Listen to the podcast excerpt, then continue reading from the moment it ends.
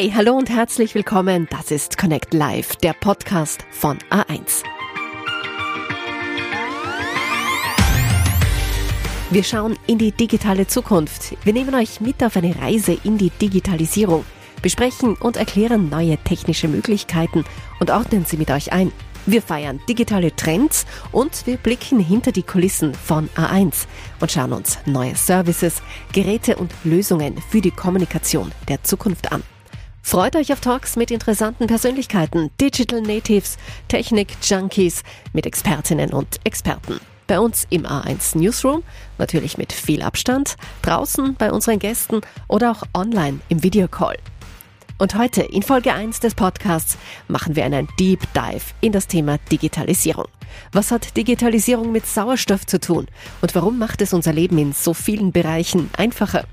Da gibt's viel zu hören, wir haben viel vor. Meine Gäste, die Gamerin Rebecca Raschun, Karina Winkler vom Thermenresort Warmbad Villach, Bürgermeister Josef Ober aus Feldbach in der Steiermark und Jochen Ohnevers Schützenauer, er ist Pressesprecher von A1.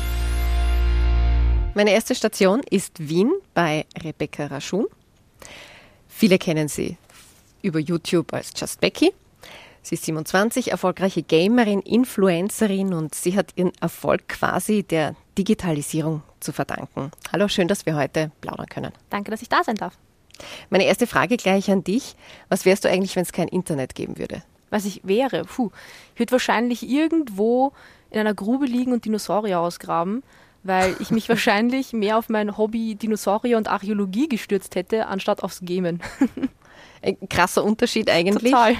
Du bist jetzt Gamerin, das heißt, du verdienst dein Geld, indem du dich beim Computerspielen filmst, mhm. streamst, das, das gleich, also gleichzeitig streamst. Und wann hast du es eigentlich gemerkt, das ist es und damit möchte ich auch Geld verdienen? Also Videospiele habe ich immer schon gespielt, seitdem ich klein bin, begleiten sie mich und dass ich gemerkt habe, dass man daraus einen Beruf machen kann oder einen Job, das war 2011 auf der Gamescom. Da war ich zu Besuch. Ja, und da habe ich das entdeckt und habe gesagt, okay, ich möchte das auch gerne mal machen und ausprobieren und habe dann so 2012 richtig durchgestartet damit. Mit welchen Spielen? Mein allererstes Spiel, was ich gestreamt habe, und es ist urpeinlich. Also nicht das Spiel ist peinlich, sondern wie ich gestreamt habe, war peinlich. Ich sitze da sage nichts, null Komma nix. Also ich sitze wirklich nur da, Kamera in mein Gesicht und ich habe ähm, Diablo 3 kam damals raus und ich habe halt einfach nur gegrindet. Das bedeutet, ich bin durch die Gegend gelaufen, habe irgendwelche Monster besiegt, damit ich mir eine bessere Rüstung kaufen kann und habe halt null mit meinem Chat interagiert. Gut, ich muss da jetzt aber auch fairerweise sagen, der Chat war damals auch noch sehr leer, da waren nicht sehr viele Menschen mit dabei. ähm, aber ja, so hat das gestartet und dann habe ich mich eigentlich von so, ich sag mal, eher älteren Spielen wie The Curse of Monkey Island hin zu neueren, aktuelleren Titeln gearbeitet und bin seitdem eigentlich auch so ein Variety-Streamer, nennt man das. Also ich spiele eigentlich alles, was mir in die Hände fällt. Und der Chatroom ist richtig voll geworden. Ja, Gott sei Dank. Also er könnte meiner Meinung nach noch ein bisschen voller sein. Also ich freue mich immer über neue Leute, die mit dabei sind und auch neuen Input bringen, so beim Diskutieren weil ich spiele ja nicht nur Videospiele, sondern ich habe ab und an noch so Talk-Segmente am Anfang mhm. des Streams, wo wir über allerlei Themen sprechen, also was den Chat gerade bewegt, was mich bewegt. Das macht natürlich immer mehr Spaß, wenn auch neue Meinungen mit dazukommen. Mit deinen 27 Jahren bist du ein Digital Native. Das heißt, du bist wirklich mit diesen technischen Tools aufgewachsen, vom Handy jetzt angefangen. Was bedeutet jetzt Digitalisierung für dich? Ich hatte ja schon sehr früh ein Handy und für mich war einfach immer diese Konnektivität sehr wichtig. Also das bedeutet für mich Digitalisierung, dass ich, ich konnte sehr früh schon verbunden sein mit meinen Freunden über auch soziale Plattformen dann damals schon. Also ich bin, glaube ich, einer der, also ich habe sehr früh schon Facebook genutzt. Mhm. Oder damals, ich glaube, im deutschen Raum war es dann mehr so auch so StudiVZ und MeinVZ. Und mittlerweile jetzt so in meinem jungen Erwachsenenleben freue ich mich immer darüber, wenn ich meine Wohnung smarter machen kann. Also diese ganzen Smart Home Sachen. Ich liebe es, mit meiner Alexa mein Licht einzuschalten, auszuschalten, Lieder abzuspielen, Wecker zu stellen, Timer zu stellen, sie Sachen zu fragen. Also ich bin ein großer Fan von diesen, wenn man das auch im, im Kino sieht, wenn hier Iron Man mit seinem Jarvis spricht. Das, das wäre für mich so die Zukunft. Also, also du nutzt es nicht nur unternehmerisch, sage ich jetzt, für deinen Beruf, sondern mhm. wirklich auch privat. Total, ja. Und wie schaut es dann aus im Alltag? Wann greifst du zum ersten Mal zum Handy? Ah, da habe ich mir selbst ähm, auf die Finger geklopft letztes Jahr. Ähm, früher war es, dass ich wirklich aufgestanden bin, das Handy geschnappt habe und es war gleich. Ich habe erstmal Twitter gecheckt, Instagram gecheckt und diese ganzen Sachen. Mittlerweile stehe ich auf und schaue, dass wirklich so eine halbe Stunde vergeht, bis ich mal ans Handy gehe, weil ich auch gemerkt habe, dass mir das besser tut. Das musste ich aber selber auch erst lernen. Gibt es sonst auch noch Zeiten oder Bereiche, wo du wirklich digital frei unterwegs bist? Beim Lesen. Also ich lese gerne Bücher.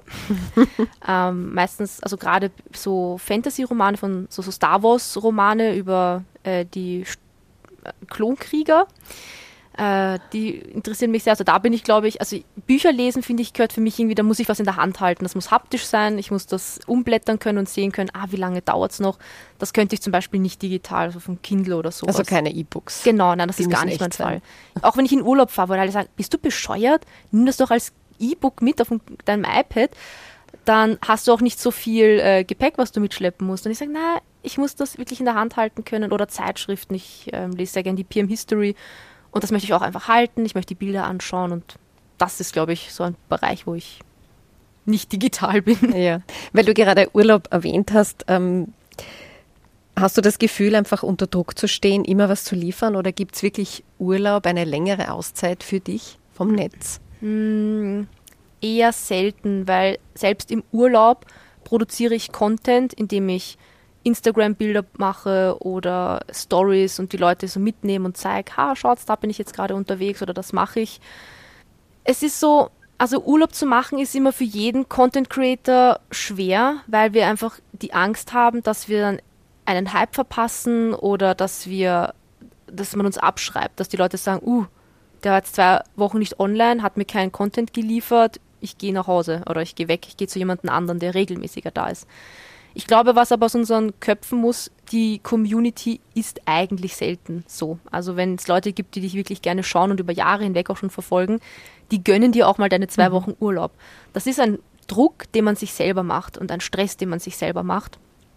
Aber es ist sehr schwer abzuschalten, weil mittlerweile gibt es, also als ich begonnen habe 2012, da waren noch nicht so viele da. Also das, mhm. da gab es noch nicht so viele Streamer und mittlerweile ist der Pool so groß, dass man einfach immer die Angst hat, man bleibt hinter irgendjemandem zurück. Aber dieses Denken muss einfach ein bisschen weg. Okay. Becky, dann sage ich vielen Dank, dass du Zeit gehabt hast für unser Treffen heute. Dankeschön. Weiter geht's jetzt in die Steiermark. Ich bin jetzt direkt in Feldbach mit Baby Elefant und Bürgermeister Josef Ober. Herr Bürgermeister, schön, dass Sie Zeit haben zum Plaudern. Herzlich willkommen in der Stadt. Ihre Stadt wird ja bereits mit superschnellem Internet über ein Glasfasernetz versorgt. Wie ist denn da der Ausbau bisher und warum war Ihnen das eigentlich so wichtig?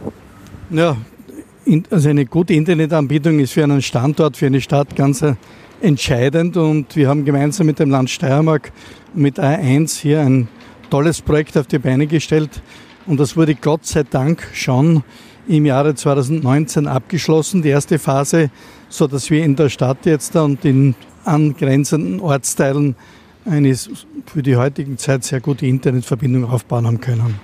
Was ist denn jetzt damit möglich, beziehungsweise wo hat es denn früher Probleme gegeben, die es jetzt nicht mehr gibt? Ja, wir haben ja 38 AROS installiert und damit sozusagen Breitband sozusagen in die Fläche gebracht, in jeden Ortsteil. Und der restliche Teil ist natürlich noch mit Kupfer angebunden. Und so ist es möglich, dass 95 Prozent äh, der Haushalte und Betriebe mit mindestens 30 Mbit ausgestattet sind. Im Kernbereich sind wir auf 100 Mbit, also für die heutige Zeit im ländlichen Raum ein sehr, sehr guter Wert. Wir wissen aber, dass wir weiter ausbauen müssen. Aber fürs Erste sind wir sehr, sehr zufrieden, dass wir diesen Standard auch erreicht haben. Was ist denn jetzt mit diesem Standard möglich, so in der Praxis?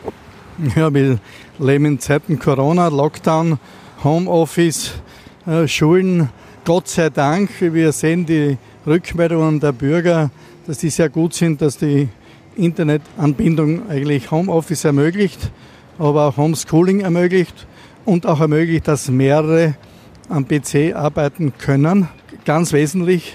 Äh, auch für uns als Gemeinde ist die digitale Zukunft eine ganz entscheidende. Wir steuern zum Beispiel und messen unser ganzes Wasser und Abwasser äh, über Internet. Geht anders heute nicht mehr. Und es ist auch so, dass wir unser gesamtes Datensystem, Verwaltungssystem mit verschiedenen Standorten heute mit einer tollen Anbindung miteinander verknüpfen können und auch müssen. Und da ist Geschwindigkeit natürlich auch Arbeitszeit. Wie haben da jetzt die Bewohner darauf reagiert? Waren alle sehr happy? Jawohl, endlich schnelles Internet, es wurde Zeit. Oder gab es dann doch Bedenken? Also Bedenken gab es keine, es waren alle sehr froh. Am Anfang war nur die, alle haben geglaubt, sie können jetzt aus vollen Rohren genießen, dass sie damit auch ein Tarif in Verbindung steht, mussten manche erst lernen. Äh, auch die Abfrage, in welcher Intensität, in welchem Ortsteil was verfügbar ist, musste gelernt werden. Wir haben eine gute Aufklärungsarbeit betrieben, äh, sodass wir sehr, sehr positive Rückmeldungen bekommen haben. Gibt es da noch Zukunftspläne? Ja, natürlich. Die Digitalisierung der Gemeinde ist immer noch am Beginn und bei weitem nicht abgeschlossen. Und da sind Reichweiten und Geschwindigkeiten natürlich in den nächsten Jahren das Entscheidende eigentlich. Ja. Das Ziel ist natürlich, langfristig äh, alle Haushalte und Gewerbebetriebe direkt anzuschließen, also Fiber to the Home. Das ist ein Projekt bis 2030, wo uns das auch gelingen muss. Gut, Herr Bürgermeister, ich sage vielen Dank, dass Sie sich Zeit genommen haben, dass wir hier in Feldbach direkt plaudern konnten. Ja, herzlichen Dank, dass Sie Feldbach im Steirischen Vulkan besucht haben. Ich würde Sie nur Vorschlag kommen zu einer noch schöneren Jahreszeit. Ja, wir wieder. sind Gott sei Dank dick eingepackt. Aber es wird langsam frisch. Danke fürs Gespräch. Gerne, alles Gute. Und jetzt geht's ab ins Wasser. Wir bleiben gleich bei den Vorteilen und machen ein bisschen Wellness. Relaxen in der Therme. Zumindest in Gedanken, denn Corona ist und bleibt ja leider vorerst präsent. Und jeder stellt oder hat sich darauf eingestellt. Auch das Thermenressort Warmbad Villach ist entsprechend ausgerüstet, zum Beispiel mit einer Körpertemperaturmessung seit dem Sommer schon. Ich bin jetzt in einem Videocall mit Geschäftsführerin Karina Winkler verbunden. Hallo Frau Winkler. Hallo. Wie funktionieren denn diese Körpertemperaturmessungen? Wie kann man sich denn das als Gast vorstellen? Wird man da schon vor der Therme abgestoppt? Also wir haben diese Wärmebildkamera im Eingangsbereich der Therme montiert und mittels dieser Wärmebildkamera wird die Körpertemperatur eines jeden Besuchers automatisch gemessen. Es wird nur circa eine Sekunde benötigt, um die Temperatur einer Person zu erfassen und das Screening kann auch bis zu 30 Personen gleichzeitig messen. Das heißt, es gibt keine Wartezeiten, keine Schlangen und eben durch diese berührungslose Temperaturmessung wird unnötiger physischer Kontakt auch vermieden. Also der Zweck dieser Messungen, der liegt ja auf der Hand. Wie waren denn die Erfahrungen damit bisher? Ähm, durchwegs positiv. Also wir haben bis dato noch keinen Fall gehabt, wo wir einem Gast den Eintritt verwehren mussten. Wir haben wohl dann und wann im Hochsommer vor allem ein Signal bekommen. Das war aber meist dann ein bisschen falscher Alarm, weil äh, ein Besucher vielleicht mit einem Baseballcap hereingekommen ist, in, ein bisschen geschwitzt hat unter der Kappe und wenn man dann sozusagen den zweiten Check durchlaufen hat, ähm, war die Temperatur aber in Ordnung, dass wir eben den Eintritt nicht verwehren mussten. Also keine große Aufregungen dann unter den Besuchern oder war dann ein bisschen Aufruhr, Sorge da? Na, überhaupt nicht. Also es ist positiv angenommen worden, es wird positiv angenommen von jedem Besucher. Wir versuchen ja so wirklich, also unseren möglichsten Beitrag, der, der uns möglich ist, eben zu leisten, dass die Ansteckungsgefahr vor allem in der Therme neben vielen weiteren äh, verstärkten Hygienerichtlinien so gering als möglich gehalten wird. Wird positiv von den Besuchern aufgenommen, auch von den Mitarbeitern, weil auch die Mitarbeiter betreten eben in Zeiten von Corona unsere Therme über den Haupteingang und durchlaufen somit diesen Körpertemperaturcheck. Jetzt hoffen wir ja alle auf einen wirklich baldigen Restart nach dem aktuellen Lockdown. Ist das Thermenressort Warmbad Villach darauf vorbereitet? Seid ihr startklar fürs Aufmachen? Ja, also wir harren in den Startlöchern. Ähm, wir planen im Hintergrund eine Wiedereröffnungskampagne sowie haben wir schon einige Überraschungen für die Thermenbesucher beraten. Ein Online-Ticketsystem wurde in der Zwischenzeit angeschafft, wo man vorweg seine Eintrittskarte kaufen kann, ohne lange Wartezeiten seinen Eintritt sichert. Die Revisionsarbeiten haben wir vorgezogen, das heißt, wir haben die Therme eigentlich im Juni meistens zwei Wochen geschlossen. Das wird es jetzt nicht mehr geben. Wir können dann hoffentlich durchgehend äh, geöffnet bleiben. Und alle Mitarbeiter sind höchst motiviert, wollen wieder arbeiten, freuen sich auf die Arbeit und hoffentlich heißt es dann bald wieder Wassermarsch in der Kärntentherme. Frau Winkler, ich sage vielen Dank für das Gespräch. Ich wünsche Ihnen alles Gute. Dankeschön. Auf Wiedersehen.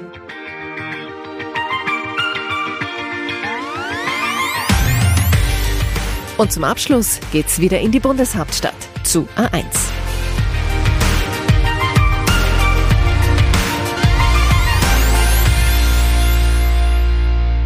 Wir sind wieder in Wien, wieder in einem Raum mit meinem Interviewpartner hier und auch mit viel Abstand.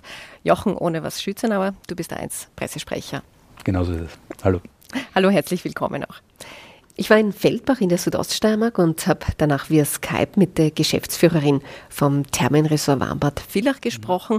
Und für alle ist klar oder für alle ist dabei herausgekommen, die Digitalisierung ist mittlerweile das Rückgrat quasi unseres Alltags. Was würde denn jetzt eigentlich nicht funktionieren, wenn es Anbieter wie A1 nicht gäbe? Und also ich persönlich denke da an Telefonieren, Videotelefonie. Das hat sich ja gerade im letzten Jahr wirklich herauskristallisiert, wie wichtig das für den Einzelnen ist. Ja, du hast es eh schon gesagt, ähm, Telefonie, Videotelefonie, Videokonferenzen, das sind alles Dinge, bei denen denkt man natürlich in allererster Linie mal an, äh, an Technik, an Netze, aber natürlich auch an den eigenen Anbieter, im Idealfall natürlich an A1.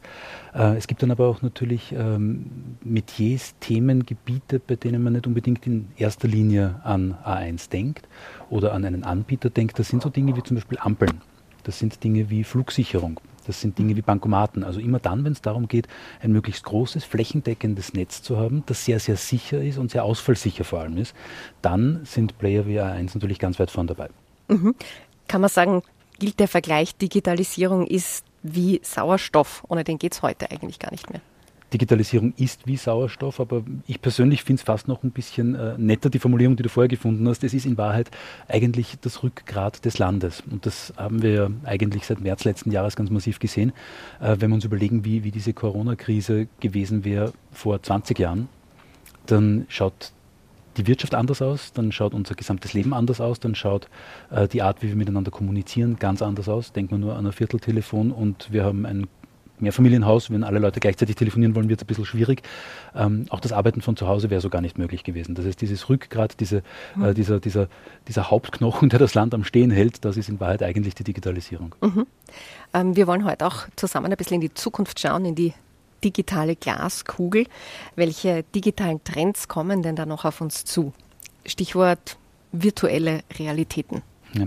Das Thema der virtuellen Realitäten, uh, Virtual Reality, Augmented Reality, das sind äh, alles Dinge, die uns schon seit relativ langer Zeit orakelt werden, dass sie kommen werden, aber in Wahrheit braucht es da erstens sehr, sehr gute Netze und zweitens sehr, sehr gute Endgeräte. Und wir sind jetzt langsam an dem Punkt angekommen, wo die Endgeräte gut genug sind, wo die Kameras gut genug sind, um äh, Dinge in meine echte Realität mit einzublenden, die vielleicht gar nicht da sind, wo Displays gut genug sind, um diese Dinge zu überblenden, aber wo natürlich auch die Netze gut genug sind, um diese Datenmassen abzuführen oder zu meinem mobilen Endgerät hinzubringen. Das heißt, das Thema Augmented Reality, Virtual Reality wird uns, äh, und da bin ich mir sehr, sehr sicher, jetzt tatsächlich begleiten. Da geht es einerseits natürlich um private Anwendungen, da geht es um, um, um, Spiele zum Beispiel, mhm. wo ich irgendwelche Pokémons jage in der virtuellen Realität, aber durch den Stadtpark in Wien laufe. Da geht es aber auf der anderen Seite auch um Industrieanwendungen, wo ich vielleicht mein Display nicht in Form eines Handys in der Hand habe, sondern wo ich möglicherweise eine Brille habe und durch ein Display durchschaue und mir wird eingeblendet, ähm, welche Knöpfe ich zu drücken habe bei irgendeiner Schalttafel, mir wird eingeblendet, äh, welche Werte eine bestimmte Schraube haben muss oder ähnliches.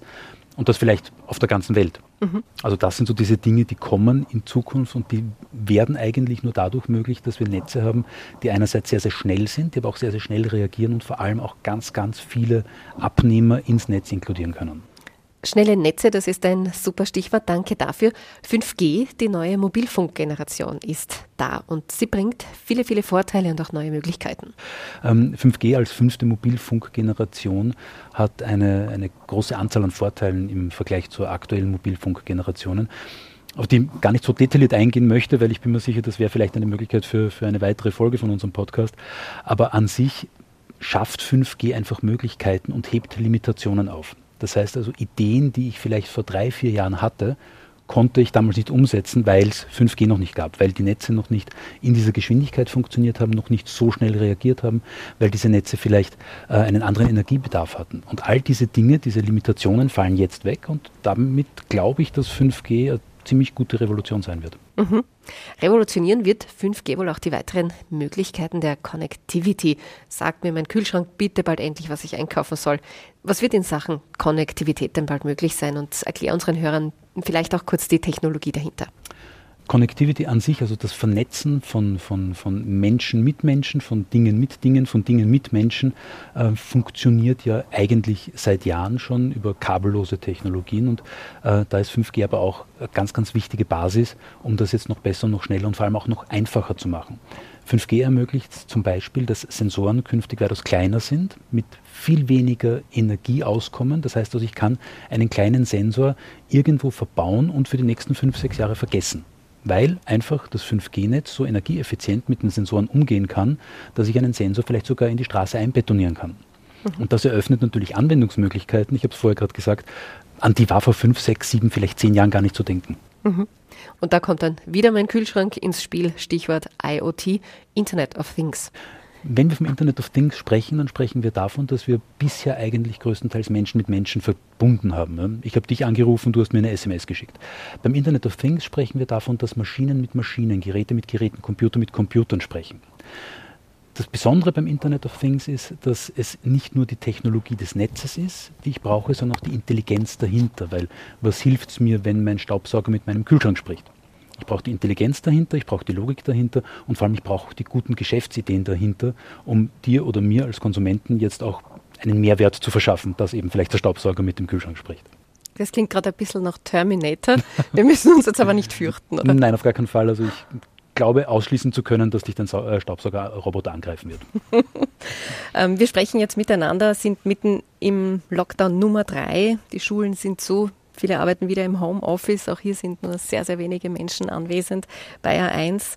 Viel Zeit wieder vor dem PC, vor dem Laptop, dem Tablet. Welche Services oder welche digitalen Tools werden uns denn das Leben mit Corona, aber vielleicht auch nach Corona erleichtern? Was bleibt denn? Man hat es gesehen, äh, beginnen mit dem letzten März, mit dem ersten Lockdown, dass äh, das Arbeiten im Büro relativ problemlos nach Hause verlagert werden konnte. Das lag daran, dass äh, sehr, sehr viele Menschen in Österreich diese Ausstattung, die sie brauchen, also wie du es richtig gesagt hast, ein Notebook, ein Smartphone, ein Tablet zu Hause hatten. Die waren aber nicht unbedingt immer perfekt darauf vorbereitet, auch für die Arbeit genutzt zu werden. Das hat sich in den letzten Monaten massiv geändert. Wir sehen, dass ähm, unsere Kunden stark investiert haben in Notebooks, in, äh, in Tablets, in Smartphones, aber natürlich auch in die Connectivity dahinter. Das heißt also, wenn ich mir, äh, wenn mir früher ein, ein, Internetanschluss mit 8 Mbit Geschwindigkeit gereicht hat, dann wird er das möglicherweise jetzt nicht mehr tun, weil jetzt vielleicht äh, mein Lebenspartner, meine Lebenspartnerin gleichzeitig mit mir in einer, äh, in einer Videokonferenz ist, die Kinder vielleicht gleichzeitig im Distance Learning sind, im schlimmsten Fall vielleicht auch noch irgendein Netflix schauen möchte. Das heißt also, diese Bandbreiten, dieser Bandbreitenbedarf, äh, der wird sicher weiterhin bleiben.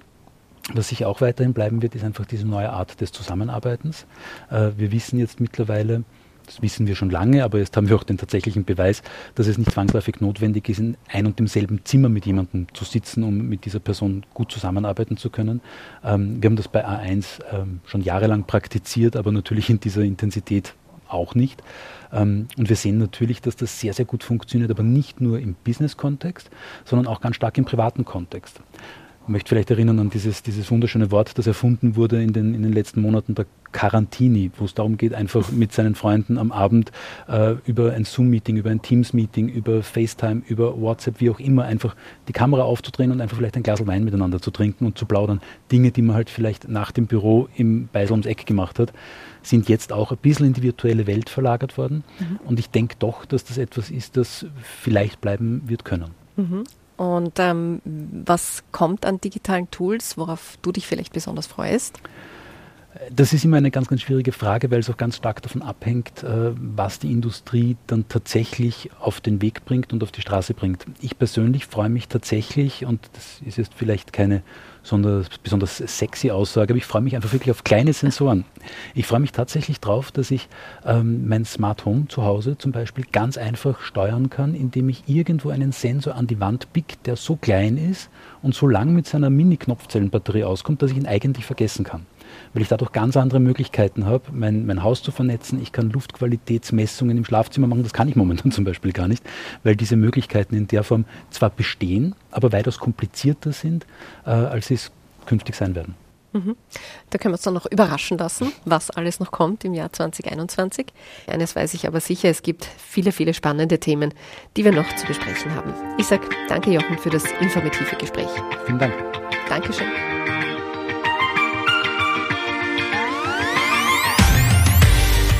Das war Connect Live, der Podcast von A1. Heute mit dem großen Thema Digitalisierung. Ich freue mich, wenn ihr schreibt. Fragen, Wünsche, Anregungen, Beschwerden, Kritik oder auch Lob bitte per Mail an podcast.a1.at. In der nächsten Folge geht es um das Thema 5G. Wir haben heute schon ein bisschen darüber gehört und da zeigen wir euch dann auch, wie superschnelles Internet sogar Leben retten kann. Ich freue mich, wenn ihr wieder einschaltet. Bis dann.